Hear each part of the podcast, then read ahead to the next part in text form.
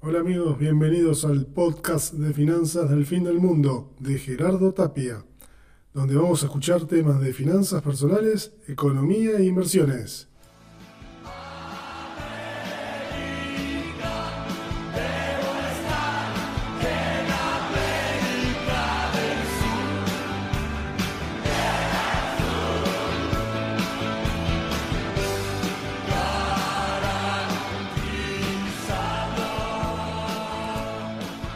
Amigos inversores, ¿cómo les va? Le doy la bienvenida al episodio 21, temporada número 1, diciembre de 2023. Y se nos está acercando fin de año. Y con eso estamos terminando la primera temporada. Hoy vamos a hablar de un tema muy importante. Vamos a hablar de qué es ser rico. ¿Cómo puedo llegar a ser rico, a ser millonario, a ser libre financieramente, ser independiente, no tener deudas malas, obviamente, ¿no? ¿Cómo puedo hacer todo esto? Bueno, hoy vamos a hacer una introducción, la primera parte de cómo podemos llegar a ser rico, qué tenemos que hacer, por lo menos cómo podemos comenzar ese día y no ser una utopía y no ser algo que está muy lejano de nosotros. Podemos comenzar diciendo que la riqueza no se mide por los lujos que tenga o lo mucho que gane una persona a lo largo del año, sino la tendremos que medir por el tiempo que nosotros podemos estar sin trabajar, manteniendo nuestro actual nivel de vida, suponiendo que estamos satisfechos con nuestro nivel de vida actual, ¿no? Y entonces llegamos a la conclusión de que podemos decir, no es más rico el que más tiene, sino quien menos necesita. Y con esta frase, que es muy importante, los invito a que se la noten y la tengan presente. Así van y vamos generando el hábito de cómo podemos ser ricos nosotros. Que no esté tan lejano y que no seamos unos supermillonarios. Si uno tiene la suerte, bienvenido, obviamente. Pero con esto arrancamos. Bueno, ¿quién es más rico realmente? Nos hacemos la primera pregunta. Entonces, como dijimos recién, no midamos nuestra riqueza en dinero, en casas, en coches de marca, en otros lujos. Es mucho mejor que la midamos en meses. O sea, empecemos a medir la riqueza nuestra en tiempo. Así, si tenemos unos gastos, por ejemplo, de 2.000 dólares al mes, y unos ahorros de 22 mil dólares al mes, esto nos dice que tenemos 11 meses de riqueza, o sea, casi un año de libertad financiera. Te lo explico de nuevo. Gastás 2 mil dólares al mes. Te pongo dólares o pesos en la moneda que vos quieras. 2 mil dólares al mes. En un año, este, o menos de un año, ahorramos 22 mil pesos o dólares. Y esos 22 mil nos alcanzan 11 meses, o sea, hacemos 22 mil dividido 2000 nos da 11, que son los 11 meses que podemos vivir sin trabajar. Entonces, nuestra riqueza son 11 meses de libertad financiera que tenemos. Después tenemos que volver a trabajar porque si no, no podemos mantener este nivel que queremos tener. Eso es un poco la idea.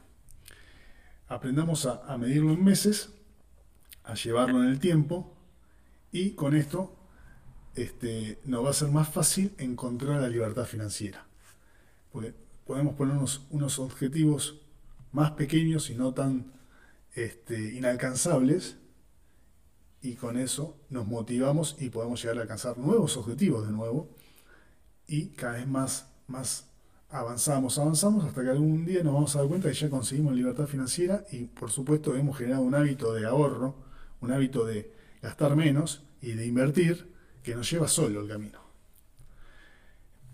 Pero bueno, Siguiendo con el tema. Ahora, hacete esta pregunta. ¿Cuántos días vos podés estar sin trabajar, sin renunciar a ninguno de tus gastos que tenés ahora actualmente? Y si vos me decís que la respuesta son unos pocos días o meses, lo tenés bastante complicado, man. Porque te tenés que poner manos a la obra para poder cambiar eso y llevarlo a más tiempo. Siempre hay que ganar más tiempo. Y bueno, hoy vamos a ver ¿Qué podemos hacer para lograr eso? por lo menos, cómo tenemos que pensar, qué tenemos que hacer. Y arrancamos con eso. Bueno, nos hacemos una pregunta. ¿Cuál es la manera más fácil y segura de hacerse rico? En el fondo es muy simple, pero requiere mucha determinación y mucha paciencia. Acordate otra vez de esta palabra, paciencia. Tan solo tenemos que dedicarnos a comprar activos y vender pasivos y dejar que el poder del interés compuesto haga el resto. Suena muy sencillo, pero, como te dije, necesitamos paciencia, tenemos que generar hábito para hacerlo. Arrancamos. Primero tenemos que distinguir un activo de un pasivo y eso es fácil, porque el activo es algo que nos mete dinero en, en nuestro bolsillo y el pasivo es algo que nos saca dinero del bolsillo. Entonces, ya por ahí definimos bien qué es una cosa y la otra. Nosotros algunas veces tenemos tendencia a comprar pasivos creyendo que son activos. Ojo, ¿eh? por ejemplo, la casa donde vivimos. No es un activo para nosotros, debería ser un pasivo, porque nos genera gasto la casa donde vivimos.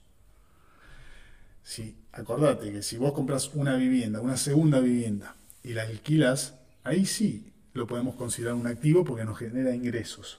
¿Te acordás? Lo vimos en los primeros capítulos. Este, esa es la diferencia de un activo y de un pasivo. Y como un, un bien puede ser una cosa y también ese bien puede ser otra. Si es una casa donde vivimos, va a ser un pasivo. Si es una casa que alquilamos a un tercero y nos genera una renta, va a ser un activo. Vamos entendiendo las diferencias. Algunos ejemplos de pasivos, para ir más a fondo. Son cosas que te quitan dinero de nuestro bolsillo. Este, cuando menos tengas de esto, mejor. ¿Por qué? Porque vas a cerrar una puerta donde sale dinero que es tuyo. Por ejemplo, el coche, la moto, cualquier tipo de deuda mala, este, tu vivienda, las cuotas del gimnasio, que no vas, uno paga el gimnasio y muchas veces no va, la televisión por cable, los celulares, smartphone, ropa de marca, zapatos de lujo, muebles, electrodomésticos, segunda vivienda vacía, muchas veces tenemos dinero, hacemos una vivienda, en un country o en la costa, y, pensamos que eh, tenemos más activos y por eso estamos mucho mejor, pero si no la alquilamos y la tenemos ahí vacía, es otro gasto más. Encima es un gasto donde no estamos aprovechándola, porque quizás la aprovechás un fin de semana o una vez al año, ¿viste? Depende de la persona y, bueno, si, si vos querés acomodarte y no te sobra el dinero y no sos financieramente independiente, quizás esto lo tendrías que rever, a ver si puedes este, activar esa vivienda, segunda vivienda que tenés parada como una inversión. En este caso, poder alquilarla, poder hacer otras cosas, ¿no? Si no la querés perder la vivienda, si no la querés vender, a eso me refiero. ¿Qué más? Como ahora podemos generar, eso era pasivos, y vamos a hablar de activos. ¿Cómo podemos conseguir mayor número de activos posible que nos va a ayudar a alcanzar la independencia financiera? Bueno, cualquier inmueble que tengas alquilado es un activo que te genera renta. O sea que ahí tenemos un activo. Acciones que nos pagan dividendo. Lo mismo, todo lo que nos genera, todos los, todos los bienes que tenemos en nuestro poder que nos genera una renta van a ser considerados activos. En este caso, las acciones que nos pagan dividendo. ¿Te gusta escribir libros? Bueno, derecho de autor. Si cobras derecho de autor, va a ser una, una renta que te ingrese. Un blog. Escribís un blog, te genera publicidad, te genera mucho este, ingresos por ese lado o te genera un nuevo negocio. Bueno, eso va a ser un activo para vos. Obviamente, un negocio, una empresa que sea rentable, ni hablar, va a ser un súper activo tuyo. Una buena cartera de clientes, también. Rentas vitalicias, pensiones, si tenés algún fondo de inversión que te genere renta. Digamos, todos los bienes que nosotros tengamos en nuestro poder que sean nuestros y nos generen un ingreso, llamémonos un ingreso agricultor, después vamos a ver en la próxima temporada la diferencia de ingresos agricultores e ingresos ganaderos. Agricultor y ganadero en forma este, metafórica, ¿no? Pero a estos ingresos yo los llamo ingresos agrícolas, que son este, ingresos por flujo de dinero. Bueno, todos estos nos van a generar, vienen de, una, de un activo. Y si el activo es nuestro, obviamente, este, nos genera esos ingresos para nosotros. Pueden ser un activo de un tercero, nosotros estamos apalancados y nos genera ingresos nosotros también. Este, pero al fin y al cabo estamos hablando acá de activos, que son nuestros. Tenemos una regla muy sencilla. Compramos los pasivos con los activos. Entonces, en lugar de vivir bajo nuestras posibilidades, las expandimos y enfocamos este, nuestra visión en la columna de activos. Y entonces nuestros pasivos nos van a inspirar a volvernos más ricos. Parece un trabalengua, ¿no? Activo, pasivo, activo, pasivo. Bueno, acordate una cosa, vos tenés que comprar bienes que te generen renta, así de sencillo, para bajarlo al llano, o sea, activos. Recordad que el reembolso es infinito, que significa que si recupero toda mi inversión, voy a seguir invirtiendo en cosas nuevas, voy moviendo ese dinero de un lado para el otro. Esto andando anotándote es otro tips. El dinero se mueve, no lo dejo estancado en un lugar y menos sin hacer nada. Lo invierto, genero rentas. Se acabó eso, pues tuve un reembolso de ese dinero. Lo vuelvo a mover, vuelvo, significa que vuelvo a invertirlo en otro este, instrumento que me genere renta. Veo en cuánto tiempo lo recupero, me genera renta y veo cuánto tiempo recupero esa, esa inversión, ese capital que puse. Obtengo el recupero del capital, más toda la renta. Voy sumando, cada vez tengo más, voy engordando esa inversión. Vuelvo a invertirlo, o sea, vuelvo a mover el dinero. El tema es siempre moverlo, dejarlo en movimiento. Ese es un tips, anótatelo, muy importante. Invierto 10 mil dólares y quiero esos 10 mil dólares que me vuelvan a mí otra vez en tres años o menos, este, tengo que buscar la manera de hacerlo. Sí, obviamente que me genere un flujo de efectivo mensual y no solo eso, sino quiero que el ingreso y el retorno de 10 mil dólares sean libres de impuestos. Esto es la panacea, es un golazo.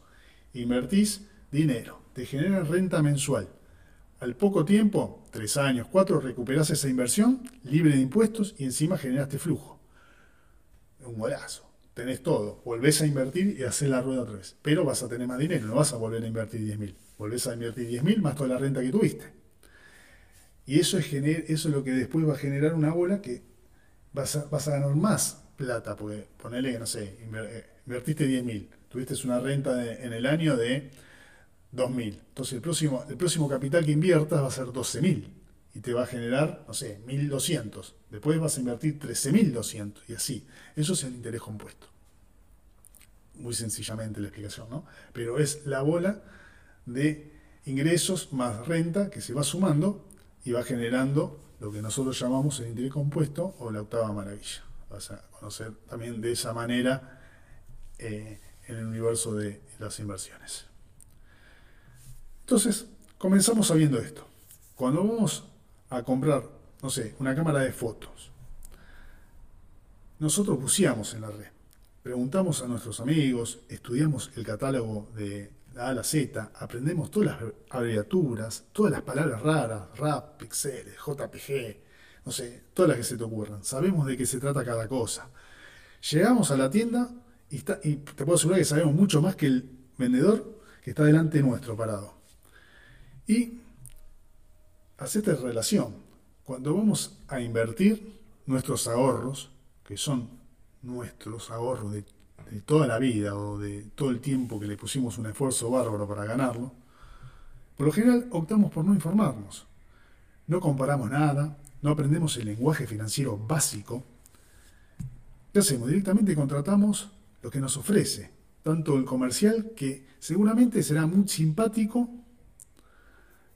eh, este comercial de la entidad bancaria, pero que sabiendo que nos ofrece el producto que a él le han dicho, este lo tenés que vender este mes o esta semana, y muchas veces ese producto no es el mejor o es el que más nos conviene a nosotros. Pero por nosotros, por tranquilidad, vagancia, eh, no hacemos nuestra tarea, que es investigar y conocer lo que vamos a invertir y saber si nos conviene o no por todo lo que hemos aprendido durante el año. Entonces, podemos llegar a la, conclusión de que hay mucha gente que, aunque parezca increíble, tiene ingresos buenos muy buenos ingresos, pero realmente muy buenos, pero no es rica. Y es más, hay muchos que son generadores de dinero, digamos, podemos decir que son ricos generadores y pobres acumuladores. Y ahora te voy a explicar qué significa eso.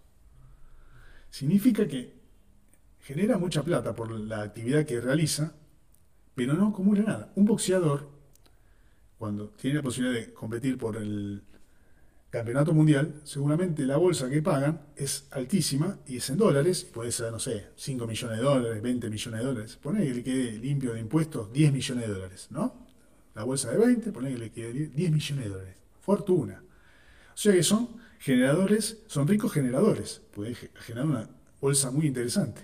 Pero en el tiempo, después termina siendo pobre, porque no sabe administrar ese dinero no saben en qué pueden invertirlo, sino que lo gasta, gasta, gasta, gasta, compra casas que no le sirve, este, no la va a usar nunca, tiene problemas, eh, pierde dinero en juicios, eh, compra autos que tampoco va a usar en toda su vida, y así te pueden enumerar un montón de ejemplos, no solo buceadores, jugadores de fútbol, de básquet, este, deportistas que han tenido suerte, músicos, eh, actores, este, podemos hablar de infinidad te, nombro estos personajes porque son más conocidos, pero nos puede pasar también con empresarios, con este, ejecutivos, con un montón de, personas que generan mucho dinero, porque saben generarlo, tienen esa habilidad, pero no saben administrarlo.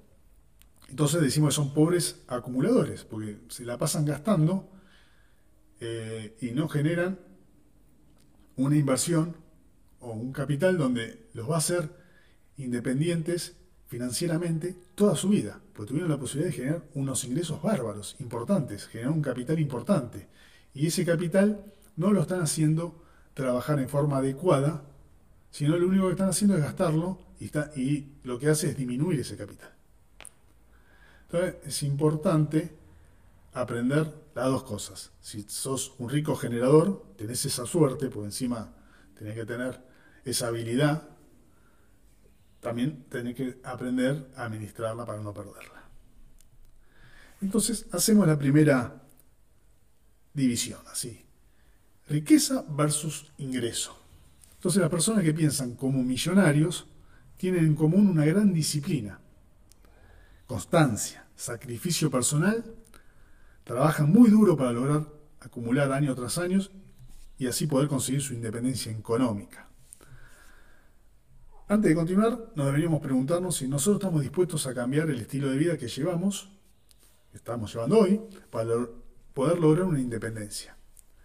Para eso vamos a tener que cambiar seguramente hábitos de consumo, vamos a tener que, este, teniendo en cuenta el sueldo que tengamos, no importa, nosotros podemos alcanzar nuestra independencia económica antes de lo que nos imaginemos, pero como dije recién, tenemos que generar hábito, tenemos que tener paciencia, constancia y con eso poder lograrlo. Una persona millonaria, te puedo asegurar que hace todo esto que te estoy contando, porque tiene esa mente, ya tienes, lo tiene incorporado, entonces sabe qué tiene que hacer.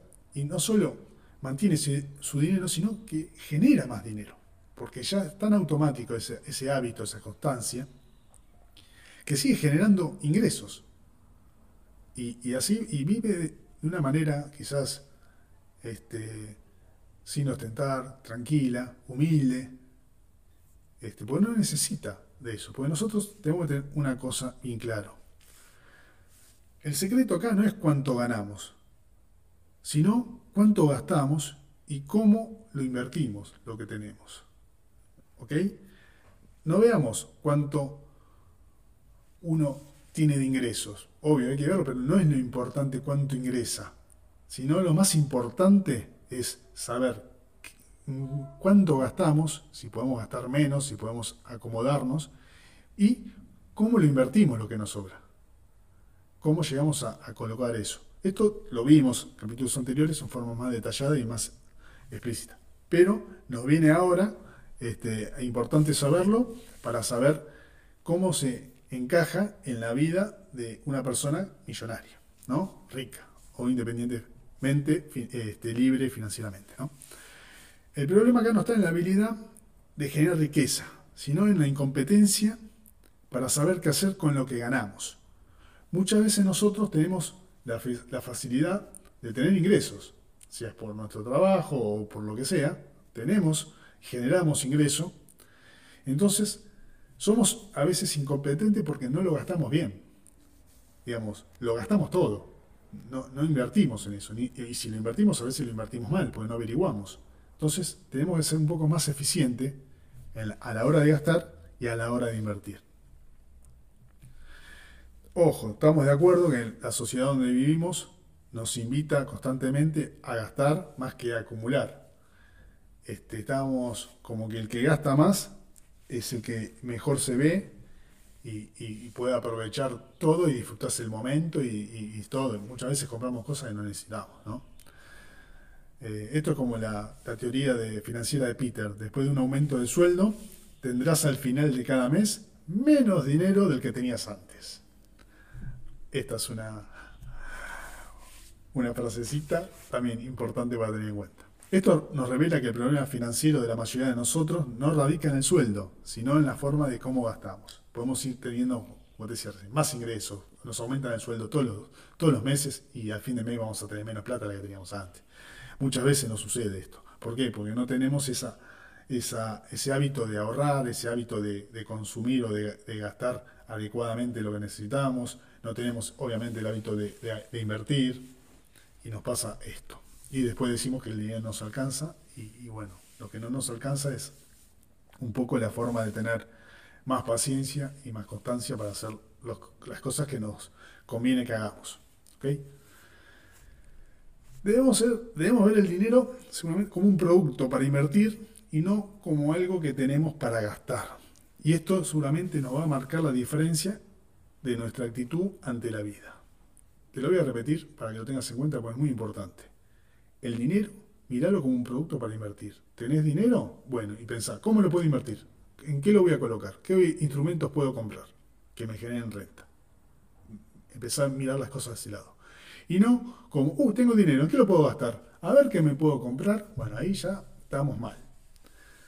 Estamos pensando en, comprar porque seguramente este, nos sobra el dinero en ese momento y pensamos que lo podemos consumir y gastar en el momento, por una felicidad momentánea. Pero si nosotros tenemos en claro que queremos ser independientes y queremos llegar a ser libres financieramente, tendremos que cambiar esa actitud. Si no, bueno, te vas a seguir quedando con la misma actitud de siempre. Vamos con algunos consejitos para el próximo lunes. Tené muy en claro que tus activos producen riqueza y tus tarjetas de crédito te van a producir pobreza. Acordate, y esto hay que grabárselo, más crédito no es más dinero para gastar. Ojo, eh, que tenga más tarjeta de crédito no significa que tengo más dinero para gastar, porque después va a ser una bola de gastos y de deuda incontrolable. Haz un inventario de tus malos hábitos financieros y trata de modificarlos. Ahorra, pero no tengas miedo en invertir. Siempre hay que llegar a esa instancia. Hay que invertir, porque el ahorro solo no nos sirve de mucho. Si ahorras y no invertís, vas a ser cada día más pobre. ¿Por qué? Porque tenemos inflación, por lo general en todo el mundo y sobre todo si es en la, Argentina, ni hablar. Definí cuántos años necesitas para acumular dinero para que vos tengas un retiro. O sea, no trabajes más y te alcance este, ese dinero teniendo, como dijimos al principio, teniendo los mismos consumos y gastos, si estás de acuerdo con este estilo de vida, ¿cuánto te va a durar en tiempo? Otro más. Los hábitos de ahorro de la época de tus padres jamás los llevarán a la riqueza. ¿Por qué? Porque los hábitos de ahorro van cambiando, los hábitos de la época van cambiando. No es lo mismo lo que le sucedía en otro momento. Hoy tenemos internet, inteligencia artificial, hay un montón de cosas, hay nuevos instrumentos que antes no había. Hoy, ahora tenés más facilidad de ingresar esos instrumentos. Antes era muy difícil comprar una acción y, poder radiar con, acciones. Hoy ya en una plataforma vas y compras como lo que en dos segundos, te das de alta, este, te da la posibilidad de de girar dinero en el momento y ya empezás a tradear, compras y vender acciones a tu gusto. Antes era más difícil, era todo manual, este, tenían pocos accesos, menos conocimiento la gente, menos oferta había también. Entonces, este, los hábitos eran diferentes, a eso me refiero. Eh, la limitación económica no está en los ingresos, vamos de nuevo con esto, sino en la ignorancia de qué hacer con ellos. Yo voy a tener limitaciones cuando no sepa qué hacer con el dinero. Tengo dinero y no sé qué hacer con él y bueno, tengo un problema, porque se me va a devaluar ese dinero constantemente. Si lo tengo separado, aunque no lo gaste, o sea, ahorros, y si yo no lo invierto voy a perder plata. Tengo que empezar a conocer financieramente eh, instrumentos para poder mover ese dinero. Acordate esta palabra, mover el dinero. Nunca justifiques una compra que no le agregue valor a tu riqueza. Esto es importante. ¿eh? Voy a comprarme el último celular. ¿Te agrega valor? Sí, no, pues yo lo uso para trabajar. Está bien. Entonces quizás no necesites el último celular que te sale un fangote de dinero. Comprate el anterior.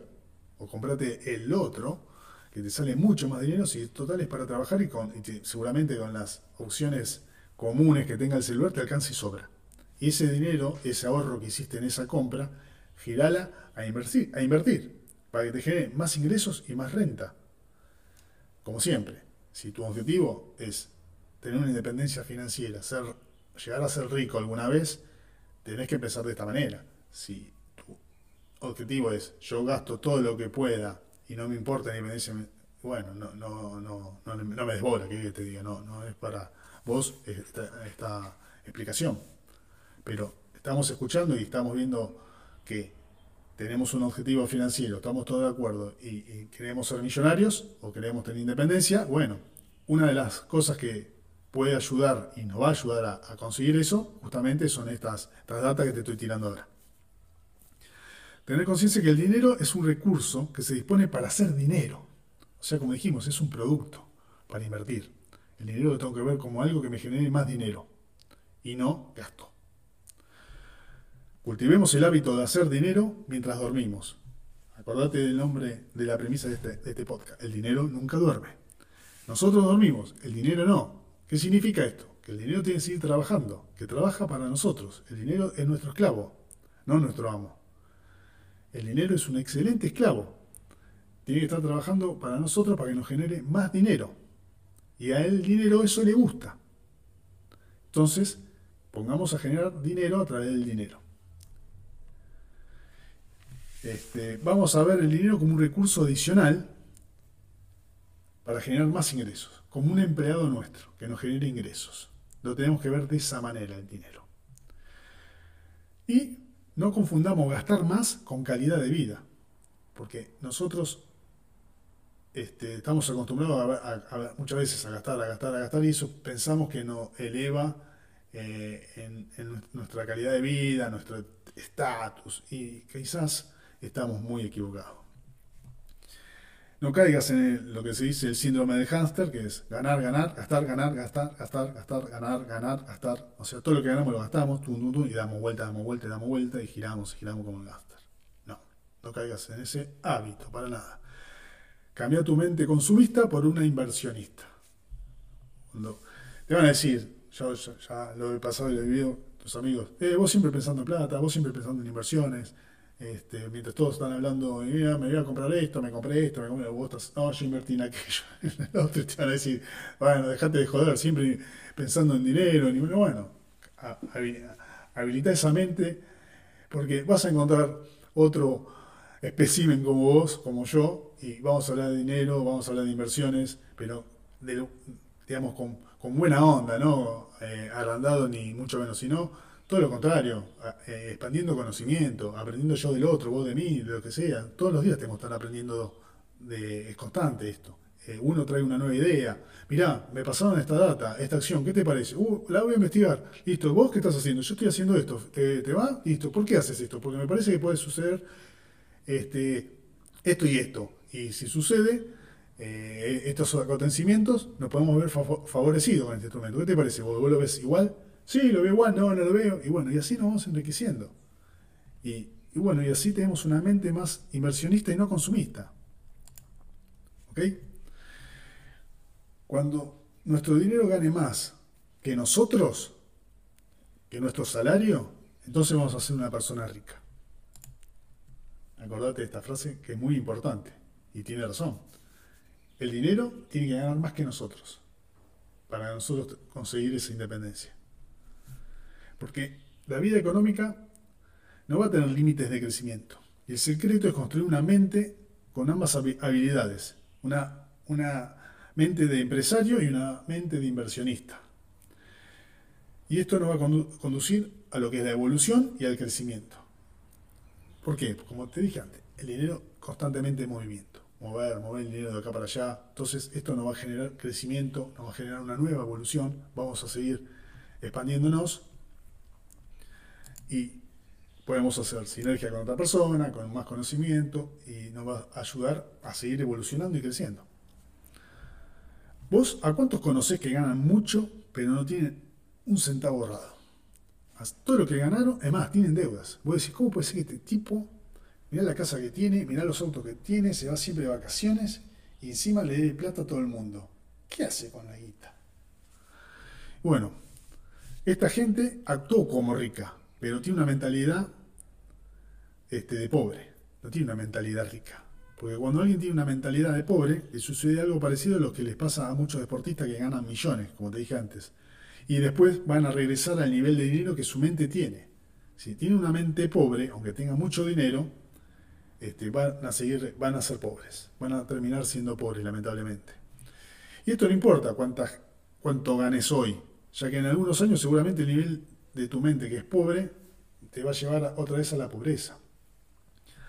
Acordate de una de las cosas que dijimos, creo que fue en el primer capítulo, o en el segundo, que hay gente que gana la lotería, tiene esa suerte, y en menos de tres años perdió todo. Se patinó todo y ganó fortuna. ¿eh?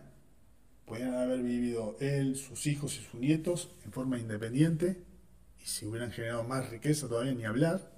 Y, lo perdieron todo, y lo perdió todo en tres años. Vos decís, ¿qué gastó tres años este tipo? Todo eso. Y bueno, muchas sucede y va a seguir sucediendo lamentablemente. Y por eso este, la idea es aprender a tener más conocimiento, a no tener miedo y, poder desarrollar este, una habilidad, la paciencia, como te estaba diciendo en el capítulo de hoy, y poder administrar ese dinero y tener esa mentalidad de rico. ¿Qué ¿Cuál es la mentalidad de rico? Y es la que yo te digo, tener buenos hábitos de ahorro, tener hábitos de, buenos hábitos de gasto, invertir, ver, el dinero como un producto que nos genere más dinero, este, tener una mente inversionista y no consumista, esa es la mentalidad de rico. Es, importante pensar como rico antes de serlo, porque yo si pienso de esa manera ya estoy generando un hábito y, estoy yendo a, lo que yo quiero ir. Este, nosotros sembramos y después eh, vamos y cosechamos, ¿no? Si no podemos dormir todo el invierno y la primavera, querer recuperar todo el tiempo perdido y acelerar el proceso. Y no, acá no nos podemos dar cuenta no sé, a los 70 años que, tenemos que hacer algo rápido con nuestro dinero. Si lo, tenemos que aprender antes, tener la posibilidad de, moverlo y hacerlo trabajar. La gente rica hace trabajar muy duro su dinero. Y la gente pobre, por lo general, trabaja muy duro por el dinero. ¿Entendés la diferencia? Entonces, las personas piensan como pobres cuando solamente les interesa cómo puedo obtener lo mejor en este momento? ¿Cómo puedo sacar la ventaja el próximo mes? Son más oportunistas, competitivos, egoístas. Pensar a corto plazo. En ganar sin pensar si el otro está perdiendo. Si no, le importa lo que le pasa a uno mismo y sacar la tajada en ese momento. ¿Cómo piensan? Lo que tienen la mentalidad rica. Ellos van a desarrollar capacidades para mejorar su conocimiento se van a sacar a quienes saben y toman sus mejores decisiones acerca del dinero. Esto es importante, esto último que te dije. ¿Por qué? Porque esta persona, si se acerca a otra persona es porque no le tiene envidia. Todo lo contrario. Está admirada de esa persona. Entonces, yo veo una persona que hizo dinero o, vive en forma independiente, yo me acerco y quiero averiguar cómo lo hizo. No estoy deseándole que le vaya mal, no le tengo envidia. porque ganó más dinero y yo no gané. Todo lo contrario, voy, me acerco y, pongo a estudiar a ver cómo lo hizo. Y si no, voy y le pregunto, disculpa, ¿me explicás cómo haces? ¿Me enseñás? Tenés ese, mal, ese manto de humildad, aprendé y después vos aplicalo y después vos transmitilo también. No te lo guardes. Y eso es lo que hace que vos tengas una mentalidad de mente rica. ¿Por qué? Porque tenés más conocimiento, tenés una riqueza nueva que son conocimientos. Entonces, y vos vas a pensar a largo plazo, vas a tomar mejores decisiones, te acercás con los que sabés, aprendés, enseñás. ¿Ok? Y cierro acá con esta frase que es muy importante, que es, nos acostumbramos a comprar cosas que no necesitamos con dinero que no tenemos para impresionar a personas que no conocemos. Tratemos de aprender las cosas que nos sirven y que sean buenas para nosotros. Nosotros, lo que, por lo general, lo que escuchamos, lo olvidamos. Lo que llegamos a ver, lo podemos recordar. Pero solo lo que nosotros hacemos se comprende. Entonces, te invito a que inviertas, a que hagas. Que no lo escuches, que no solamente lo veas, sino que lo hagas. Porque cuando lo hagas, vas a aprender. Uno aprende haciendo, como se dice.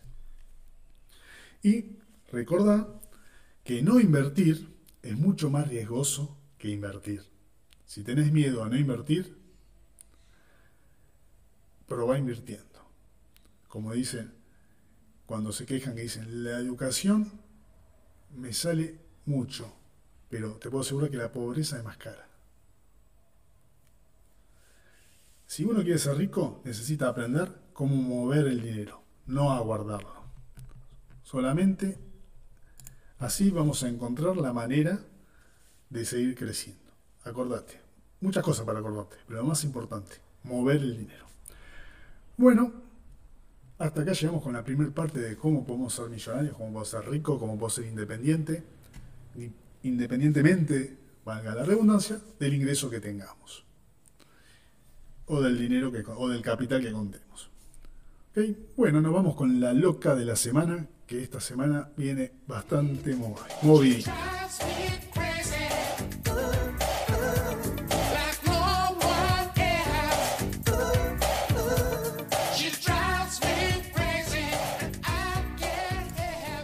Bueno amigos, vamos con la loca de la semana. Arrancamos con el mundo. Vamos a arrancar por Estados Unidos, ¿no? que es la primera de, es la primera división, digamos, la Champions League, si lo querés ver así. Todo lo que se mueve en Estados Unidos es muy importante porque obviamente repercute en todo el mundo. ¿Qué pasa con la Reserva Federal? Con la política monetaria, o sea, con las tasas. Bueno, esta semana tiene una, una visión más dovish, se dice, mira cómo te hablo, sino que significa una política más laxa, de acá hacia adelante. Este, no van a estar subiendo más las tasas, la van a mantener y van a ver si el año que viene empiezan a bajar un par de puntitos. Vamos a ver, ¿esto por qué? Porque la inflación está retrocediendo en Estados Unidos, ¿no? Es una buena noticia, esto lo toman como algo bueno en los mercados, obviamente, porque significa que va a haber crédito más, más barato eh, y por ende la economía va a poder crecer un poco más. Ahí hemos hablado unos capítulos de de lo que era eh, política monetaria y tasas, recordalo, pero bueno, más que nada eh, afecta de esa manera. También en Estados Unidos, los bonos del Tesoro americano 10 años este, cayeron un poquito y las tasas, como te dije, se mantienen relativamente estables con una leve tendencia o mirada para el próximo año. Eh, tanto el mercado laboral, son buenos datos, lo, el IPC de Estados Unidos, y, no trae nada, ninguna novedad, nada raro. Este, termina el año tranquilo, con un par de alzas en el S&P 500 y en el Nasdaq, como habíamos visto. Eh, ¿Qué más? ¿Qué podemos hablar? Después, las criptomonedas. Seguimos con las cripto. Las criptomonedas están moviéndose entre 42, 40 y 4, 40. Va tocando esos precios.